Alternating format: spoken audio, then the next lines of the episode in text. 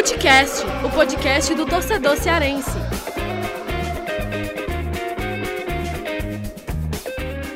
Vem que vem com a gente, rapaziada. Futecast tá na área, a gente tá de volta aí.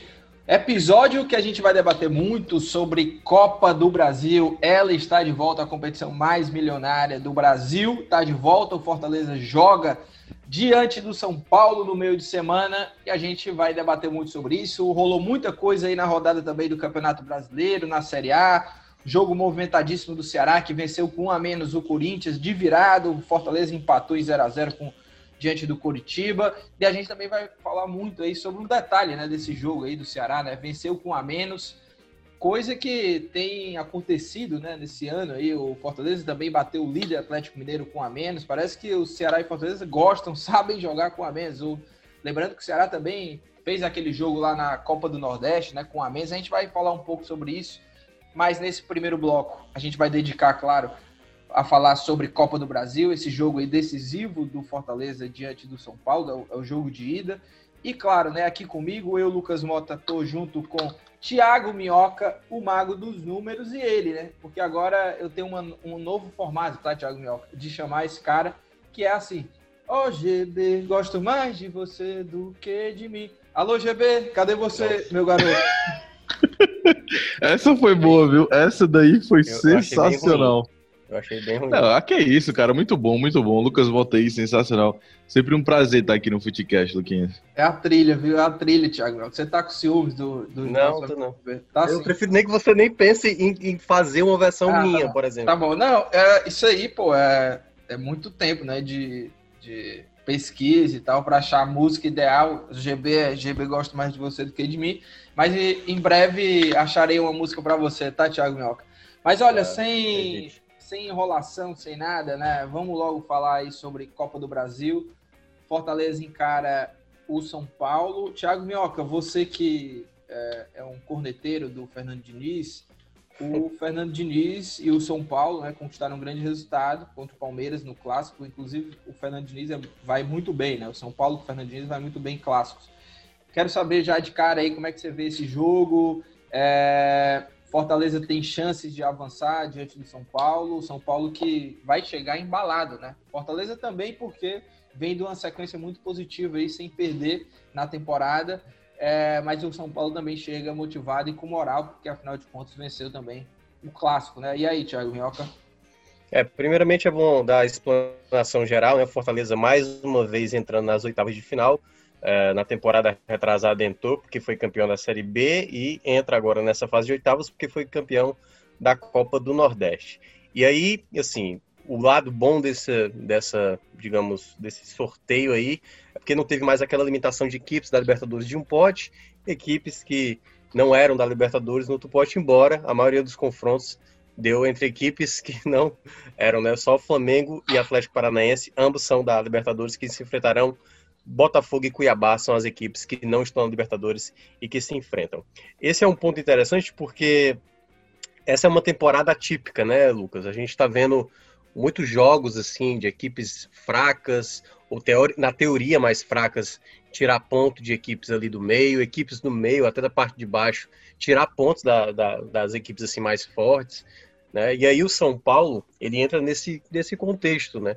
Embora esteja muito bem classificado na Série A, conseguiu muitos pontos, assim, eu até contesto muitos dos pontos que o São Paulo conseguiu uh, sem apresentar um bom futebol, até mesmo diante do, do, do Fortaleza, né, naquele duelo lá da, da Série A, uh, mas contra o Corinthians também não jogou bem, contra o Esporte não jogou bem, teve muitos resultados do São Paulo que não deram uma certa enganada, mas é uma equipe que pouco perde, né, fez um vexame aí, não passou da fase da Libertadores, ainda vai jogar a última rodada, e por isso, até por conta disso, né, vai, assim, tem tudo para pegar a vaga da Sul-Americana e por isso que Fortaleza e São Paulo estão sendo antecipados. Acho que o Fortaleza tem chance, mas tem um tabu chato, né? Nesse duelo aí de Rogério Ceni contra o São Paulo, seu ex-clube, e também contra o Diniz, o Rogério Ceni não venceu nenhum confronto. Então, assim, tem esse tabu a superar. O Fortaleza, ele tá é, numa boa sequência, mas tem empatado, ainda tá com problema no ataque, a equipe é, pelo menos na Série A, né, do, das 15 partidas que fez, em 12 só marcou no máximo um gol, foram seis, seis gols, uh, mar, é, seis vezes marcando um gol e outras seis é, sem marcar, e era uma coisa que a gente tratou também no, no programa passado. Então, assim, é um duelo que, que dá, que dá para imaginar qualquer coisa, né? Porque o São Paulo tem, assim, peças interessantes, mas é uma equipe que oscila. O Fortaleza é uma equipe muito aguerrida, que também tem suas qualidades, está tendo melhoria até no setor ofensivo, se a gente for ver a evolução do David, do Oswaldo, jogadores que estavam rendendo abaixo e começam a melhorar, e isso pode ser um fator que possa pesar na Copa do Brasil. Mas é aquele jogo que o Fortaleza, primeiro, busca a sua melhor posição em Copa do Brasil, né? O Fortaleza já chegou nas quartas de final. E o São Paulo, assim, das equipes maiores, Tá, tá, bom, vou botar o Botafogo, é porque o Botafogo sempre é uma dúvida, né? Assim, é o G12 estabelecido tradicional com o Botafogo. São Paulo e Botafogo são as únicas equipes desse G12 que ainda não venceram o Copa do Brasil. O São Paulo tem histórico, eu sei bem disso, que 2000 eu sofri demais com com a perda do título para o Cruzeiro. O São Paulo é conhecido por fracassar demais. Então é uma boa oportunidade também para o Fortaleza. É, e você falou aí, Minhoca, do, desse retrospecto aí do Ceni no Fortaleza contra o São Paulo, né? É, tem, é um histórico complicado e o histórico em si do Fortaleza diante de São Paulo, a última vez que o Fortaleza venceu o São Paulo foi em 2006, né? Então faz muito tempo, né?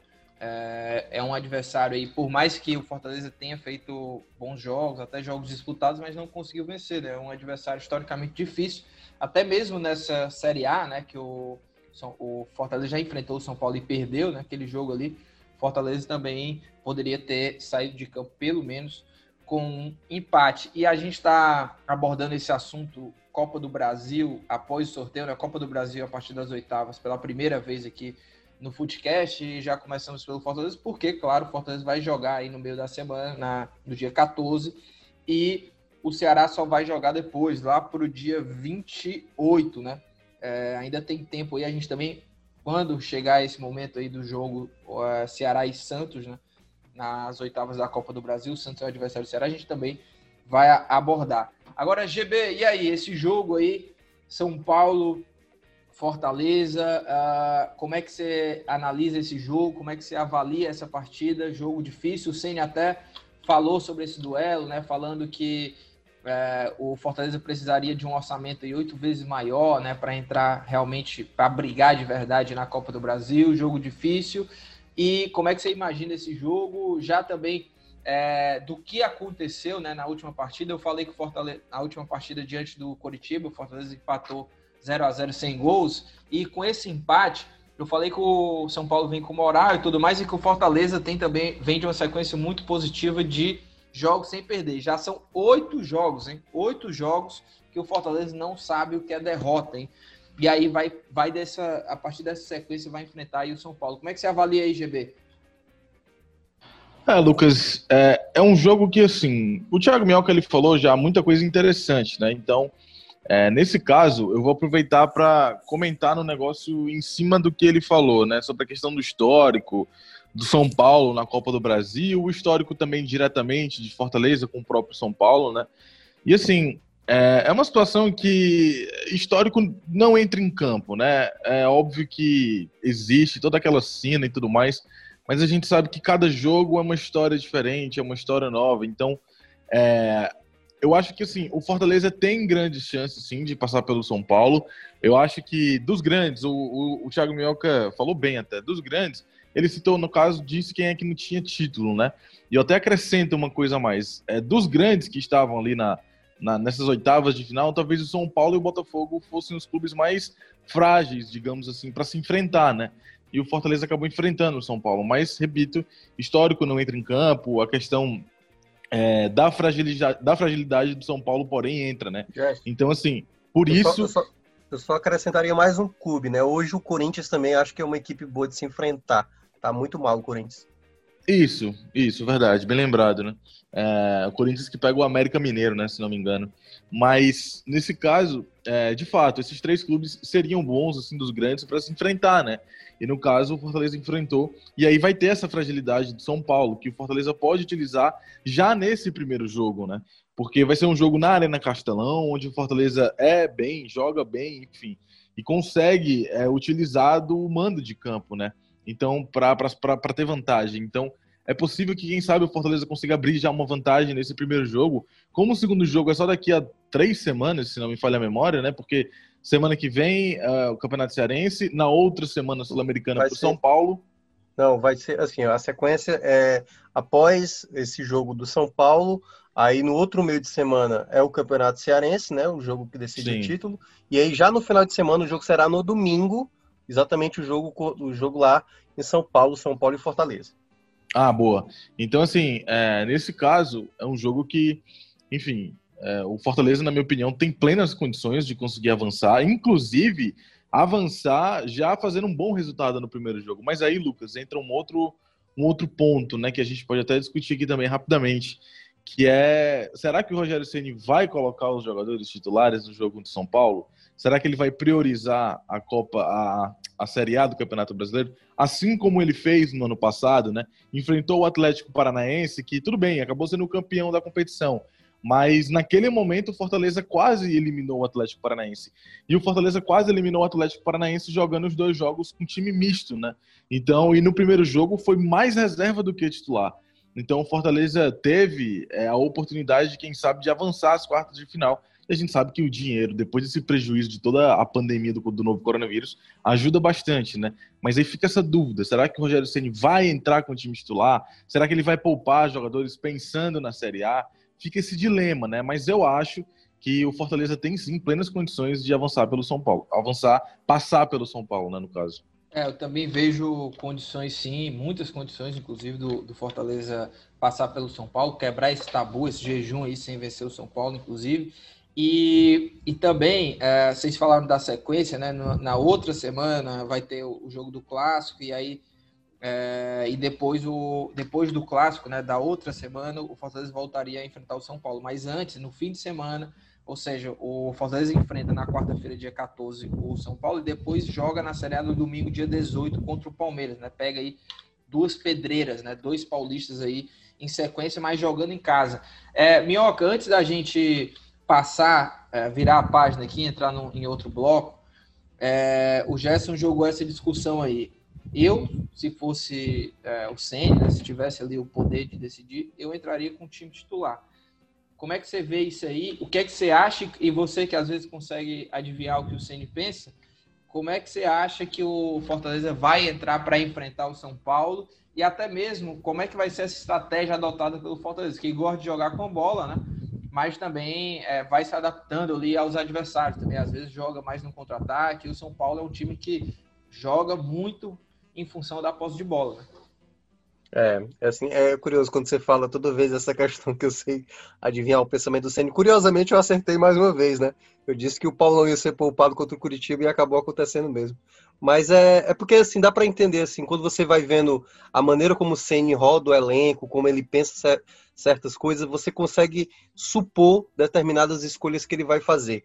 Imaginando exatamente o que ele fez diante do Curitiba, tirando o Juninho, tirando exatamente o Ronald, eu acho que ele vai com a força máxima que ele considera para enfrentar o Fortaleza. Quando eu digo força máxima, eu não digo. É, São assim, Paulo, os, enfrentar o é, São Paulo. Ah, desculpa, o São Paulo. É, para enfrentar o São Paulo, eu acho que ele vai colocar aquele time que ele considera o melhor para vencer o São Paulo. Porque você não sabe na prática mesmo é, como o Rogério Senna estabelece o time titular. Você sabe que tem aquele quarteto conhecido, Romarinho, Oswaldo, David Wellington Paulista, mas sempre ele pensa uma maneira de pensar além no jogo, pensar também o jogo à frente, né? Ou seja, e quando ele fez o time contra o Curitiba, ele já estava pensando no São Paulo. Quando ele montar a equipe contra o São Paulo, ele também vai estar tá pensando no, no duelo contra o Palmeiras. Então, o Senna é um cara que ele, ele tem essa visão a mais. Acho que nessa ideia de poupar alguns nomes, ele já conseguiu, pelo menos, segurar, por exemplo, um jogador como o Paulão, que deve voltar. Então, acho que vai ser o mais próximo da equipe ideal que ele considera, ah. assim, do. Se fosse para colocar, né? Cada um no seu limite, na qualidade máxima que cada um pode oferecer, eu acho que ele vai fazer já nesse duelo de ida contra o São Paulo para tentar ganhar o resultado. Se ele não conseguir, aí ele pode repensar para o jogo da volta. Agora, rapidinho, Mioca, pensando que ele vai colocar força máxima, é como é que você imagina que é, pode ser essa escalação? Porque, por exemplo, eu, se fosse o Senna, eu manteria, e jogando com força máxima, eu manteria a zaga com Jackson e Paulão, porque eu acho que o Jackson foi muito bem. é, contra o Coritiba. Mais uma partida segura do Jackson. Eu colocaria a zaga é, Palão e Jackson. Nas laterais é sempre uma incógnita, né? Mas a grande questão é, ele vai repetir o que ele fez contra o Atlético Mineiro, você acha ou não? Porque tem a volta do David Gol, né? David Gol agora tá em alta, né? Fez gol, fez gol, né? Ganhou um pouco de confiança é. aí da torcida e tal, né? Pode ser que é, o Ceni joga até sem centroavante, né? Ele jogou contra o Coritiba com centroavante, o Elton Paulista. E eu gostei muito do primeiro tempo porque foi um Fortaleza que a gente não via há muito tempo, assim. Há muito tempo não, mas é, uhum. um time mais envolvente ali no ataque, com o Oswaldo sendo participativo e, e, e, lançando bola no Elton Paulista. O Elton Paulista é, era para ter feito pelo menos um gol, né? É, acabou Sim. pecando na finalização, mas é. Fortaleza, em termos de criação ofensiva, lembrou muito aquele Fortaleza que a gente sabe que consegue jogar. Oswaldo participando, tem o é. Romário também, o Wellington Paulista. E aí, ele vai voltar aquela escalação lá? Será que o Ronald vai ser mantido, né? Naquela aberta, uhum. com os três volantes? Oswaldo, é. será que joga? Porque o Oswaldo jogou bem também, né? Sim, sim, o Oswaldo vem melhorando muito. David Gol, esse sim vai ficar. é, exatamente. O, ó, se, o, se o cara já era no, no pior momento, agora que tá melhorando, vai tirar. Cara, eu acho que possivelmente sim. Aliás, possivelmente não, né? Porque aquele jogo contra o Atlético Mineiro foi um jogo muito específico, né? Assim, um, um dos caras que está se tornando especialista de enfrentar o São Paulo é o Rogério Ceni, né? A coletiva dele explicando se você joga espelhado contra o São Paulo, assim, ele vai ganhar de você. A tendência é ele ganhar de você porque ele conhece, ele domina muito mais esse esquema, né? Essa saída de três de jogadores então acho que foi um, um caso específico que o Ceni pode repetir contra um adversário mais poderoso, né? Por exemplo, se o Flamengo desandar, né, voltar a, a, ser aquela máquina do ano passado, certamente no duelo aqui o Ceni vai talvez repetir o que ele fez diante do Atlético Mineiro.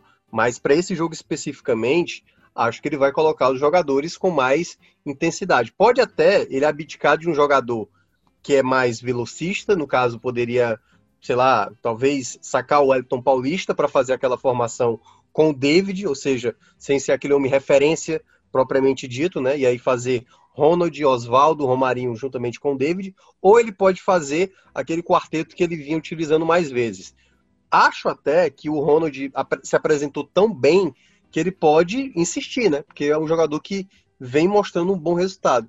Mas eu acho que a única dúvida para mim que para é essa. Qual vai ser esse quarteto ofensivo? Coloca o Ronald ou não? E aí coloca jogadores mais leves ou não.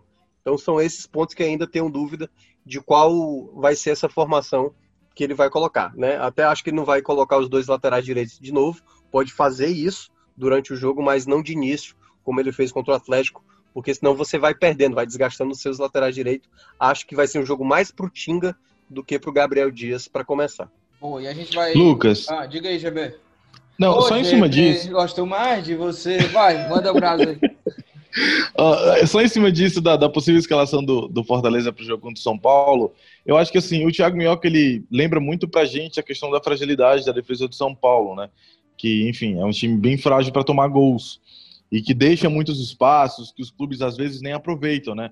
O Rogério Senna certamente vai, é, vai saber, não, o Rogério certamente sabe disso. E aí, sabendo disso, eu acho que o quarteto ofensivo não vai ter o Ronald.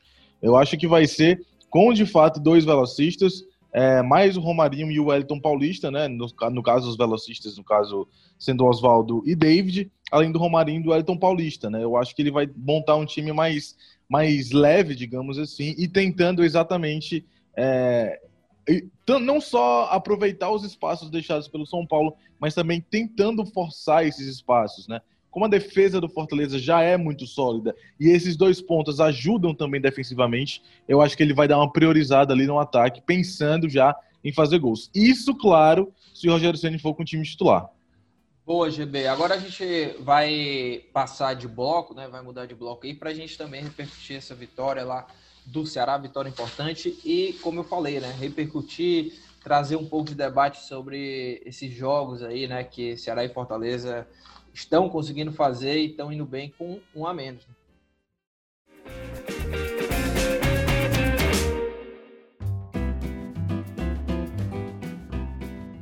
Ô Thiago Minhoca, eu sei que você separou aí uh, jogos né, que Ceará e Fortaleza foram bem. E assim, né? O curioso é que aconteceu tudo em um pouquíssimo espaço de tempo, né? Na rodada do meio da semana foi o Fortaleza que venceu por, com um a menos o Atlético Mineiro, né? Baita partida do tricolor do PC, entrega, superação, jogando contra o Atlético Mineiro, que, enfim, dispensa comentário, né? E o Fortaleza foi lá, venceu com propriedade. E aí, no fim de semana, foi a vez do Ceará é, também venceu o Corinthians de virada, né? Venceu de virada. Uh, com um a menos também. Uh, segundo tempo praticamente inteiro, ali a partir dos 16 minutos, a partida estava em 1 a 1 o Eduardo foi expulso infantilmente. Uh, não quero nem entrar nessas polêmicas de arbitragem, porque a gente também já abordou no futebol do povo, né? E aí a gente vai acabar também é, perdendo tempo aqui, né? Eu acho que a gente já falou muito sobre isso. Mas é, o que importa é que Ceará e Fortaleza né, é, mostram aí entrega, vontade e que tem dois técnicos que sabem ler o jogo, né? Porque não é fácil você conseguir reverter uma situação, você vencer o jogo com a menos. O Guto, por exemplo, é, num espaço recente, né? Conseguiu lá manter, cons conseguiu manter a vitória lá diante do Vitória, né? O triunfo diante do Vitória na Copa do Nordeste e agora contra o Corinthians. O que é que você traz aí pra gente, ô Thiago Minhoca? Ainda não tenho música para você, tá? Mas em breve vou ter. Não, faça isso não, é melhor assim.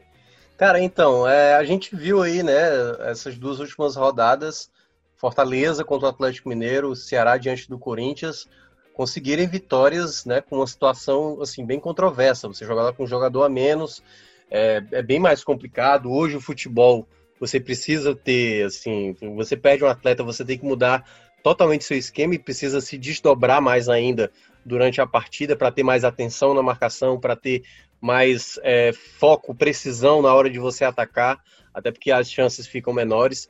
Mas os contextos foram bem curiosos, né? Porque o Fortaleza, diante do Atlético, ele faz o gol, tem a expulsão logo na sequência e também, com pouco tempo, toma um empate contra o Atlético Mineiro, líder do campeonato, melhor ataque e tudo mais.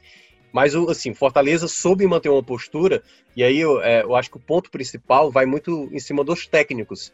Né? O que o Ceni fez diante do Atlético Mineiro, como eu estava destacando é, exatamente para para manter o time ainda atacando, ele até mencionou, eu não gosto de manter só um, que é, digamos, quando você faz aquela formação, né? Ele poderia ter feito 4-4-1, como o Guto fez diante do Corinthians, mas o Rogério Senna, eu prefiro sempre ter mais do que uma opção no setor da frente. Aí ele fez lá o 4-3-2, quando teve um jogador a menos, e aí tendo o Oswaldo, né, é, exatamente o Yuri César, para puxar esse contra-ataque. O Guto, por exemplo, ele faz o 4-4-1 e quando eu imaginava que ele pudesse colocar, por exemplo, o Fabinho, o GB até tinha falado que poderia o Kelvin fazer essa lateral direita. Quem foi para lá, na verdade, foi o Fernando Sobral. E essa escolha fez o time exatamente ter muita jogada de contra-ataque. O Fernando Sobral é um cara que tem uma disposição física assim considerável. Então, muitas das jogadas de contra-ataque era ele puxando, e foi um jogador que chamou a responsabilidade muito no momento em que o jogo estava complicado para o Ceará, e o Ceará não permitiu, né? Tudo bem, a gente tem que ponderar, o Corinthians está tá vivendo uma fase, mas o Corinthians praticamente chegou a ameaçar. A ameaça do Corinthians só foi surgir já no final, quando o Gil é, chutou a bola na trave. Porque na prática, quando você olha ali o, desde o 16 minuto com a expulsão do Eduardo, o Corinthians praticamente não, não, não chegou a, meta do, do Ceará com perigo. O Praz não teve trabalho. Os zagueiros também é, sempre tirando as bolas, né? Aliás, mais uma partida muito boa da defesa do Ceará, do, da dupla de zaga. E, e, é algo muito importante quando você, mesmo com o jogador a menos, você está sabendo ainda é, buscar o resultado. Então não é fácil. Eu tentei garimpar, é difícil você encontrar jogos assim, mas eu lembro que teve um 2 a 2 do Ceará contra o Náutico, em que o Ceará teve um jogador a menos, saiu perdendo por 1 a 0, depois tomou 2 a 0, isso era o jogo foi na Arena Castelão. Aí o Ceará diminuiu com o Ricardinho e depois conseguiu um empate já no finalzinho. Sabe o ano, meu, desse jogo? Cara, foi 2013. Eu sei que foi 2013, acho que foi Série B. É, 2 a 2 foi. É, com certeza que foi 2013. Teve um outro também que foi contra o Santa Cruz, lembra aquele jogo do Marinho, do, é, que ele sai lá naquela entrevista época dele, né? Mais que M, né? Sim, Mais que sim, merda de falando. pois é, naquele jogo também o Ceará teve um jogador a menos. E aí o, o Santa Cruz fez o primeiro, o Ceará empatou, aí fez 2 a 1 2 a 2 3 a 2 e o Marinho fez o, te, o terceiro gol, saiu comemorando, aí tomou aquele amarelo, ficou suspenso do jogo, né? Mas assim, e do Fortaleza eu lembro que teve um clássico, rei, e aí eu não me lembro, cara. Eu lembro que tava 1 a 0 pro Ceará, o Fortaleza com um jogador a menos, o Fortaleza ainda foi buscar o um empate Assim, claro que a torcida deve lembrar de outros momentos, mas é porque é tão difícil, tão específico. Eu fui olhando cada jogo que saiu o cartão vermelho, e aí você tem que olhar para ver o contexto do jogo, então foi mais difícil. Mas se o torcedor lembrar de algum momento épico, pode até depois mandar para a gente pelo Twitter, pelo nosso e-mail, que enfim tá lá no Twitter quem quiser mandar para relembrar algum, algum outro jogo assim memorável em que Ceará e Fortaleza estavam com a menos e mesmo assim foram em busca do resultado. Mas eu acho que nada se compara aos, aos que foram, né? Agora, sim, esse contra sim. o Corinthians, assim, e Atlético Mineiro relevante. tem o peso do adversário.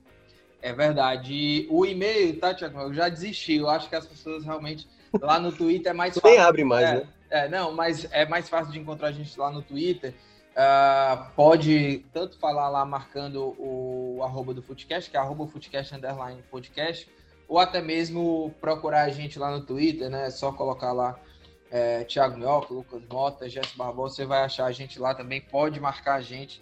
É, você, torcedor do Ceará ou do Fortaleza, claro que houve aqui o Footcast que lembra alguma partida épica, né? Quando o time venceu ou até mesmo conquistou um empate importante com um a menos. Agora, GB, Ceará é, bateu aí o Corinthians dentro desse contexto, né? Um jogo movimentado, um jogo que é, o, o, Ceará vence de virada com a menos, ou seja, é, roteiro de um jogo que dá muita moral para o time, né? Assim como deu para o Fortaleza, né? A vitória diante do Atlético Mineiro, essa vitória diante do Corinthians também é, leva muito a confiança do Ceará, e principalmente no momento delicado, né? Porque o Ceará começava a viver um ambiente de pressão, né? Vinha de quatro jogos sem vencer, teve o jogo lá na final do Campeonato Cearense que também não venceu, perdeu por 2 a 1 e agora vence o, o Corinthians. E aí tem um jogo pela primeira vez, né? O Ceará, depois de um tempo de, dessa volta aí da pandemia, o Ceará vai ter uh, uma semana aí de descanso de trabalho. Eu mandava todos os jogadores lá pro spa, né? Dar uma descansada. Pelo menos a gente tá gravando segunda-feira, dia 12, né? Feriado. Os jogadores devem estar no spa, né? Com uma perna para cima, descansando. E aí joga só no fim de semana, né? O Ceará só joga no fim de semana. Ou seja, tem aí uma semana de descanso tem desfalques, né? Luiz Otávio, é, Samuel Xavier, o Guto Ferreira, né? Eu acho que o Thiago Mioca, eu acho que lembrou lá no Futebol do Povo. Mas, GB, eu quero saber o seguinte: essa partida contra o Corinthians foi muito interessante pela raça, por isso que eu já falei, né? De resgatar confiança, mas também de descoberta de um jogador que pode ser importante, que é o Léo Chu, né?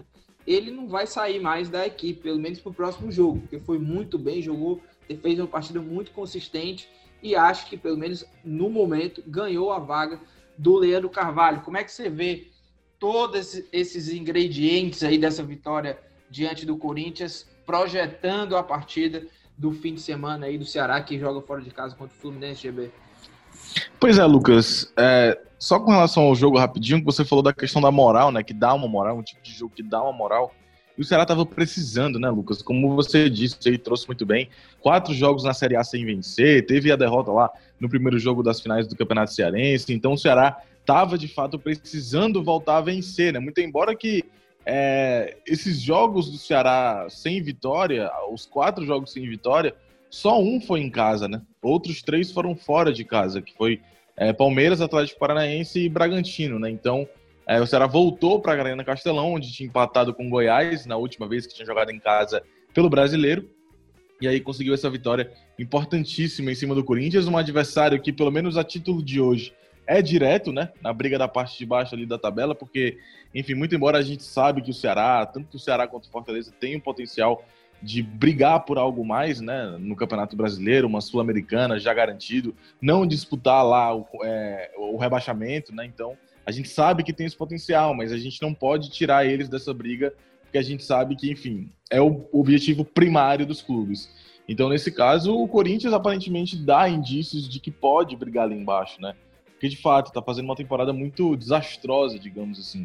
E aí, e vitória importantíssima da equipe do Ceará.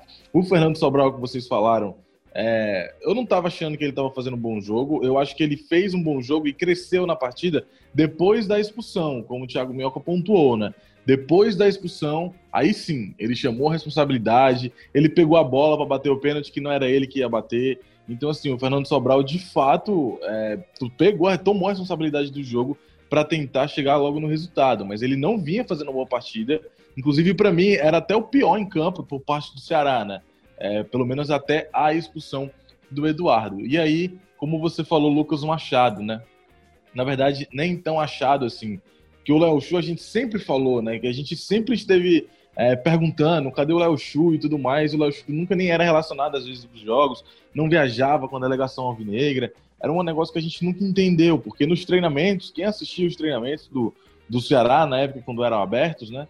O Léo Chu sempre se destacava ali, ele sempre ia muito bem. O pessoal lá do Sul que cobria o Grêmio, cobria a base do Grêmio também, sempre falou super bem do Léo Chu. E a gente não entendia, né? Porque ele não tem, não tinha as oportunidades. Teve agora, e aí você falou que é, possivelmente ele ganhou a vaga, né? Eu não sei. Eu, eu, eu, eu, eu na minha concepção, tem que ganhar a vaga. Para mim, é do Léo Chu.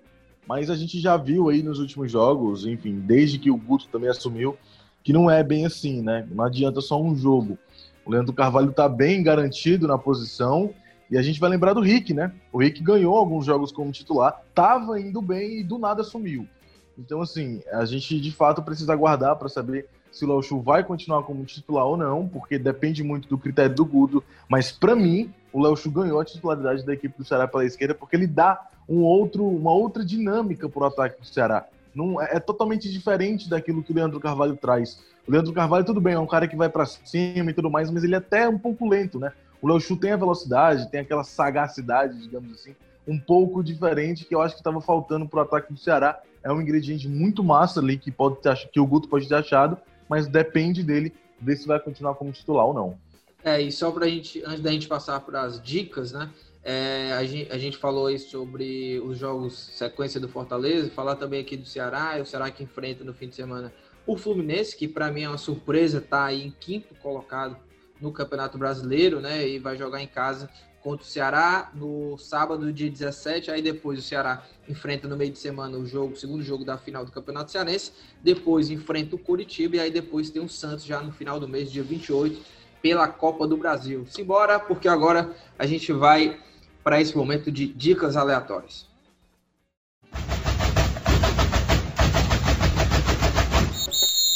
E olha, dicas aleatórias, é, eu fiquei pensando aqui no que, que eu ia indicar. Eu já, eu já indiquei a dica The Boys, hein? Não, não vou de The Boys, não, porque eu acho que isso aí eu acho que já está muito claro, viu, GB e Thiago A minha dica, rapidinho, viu?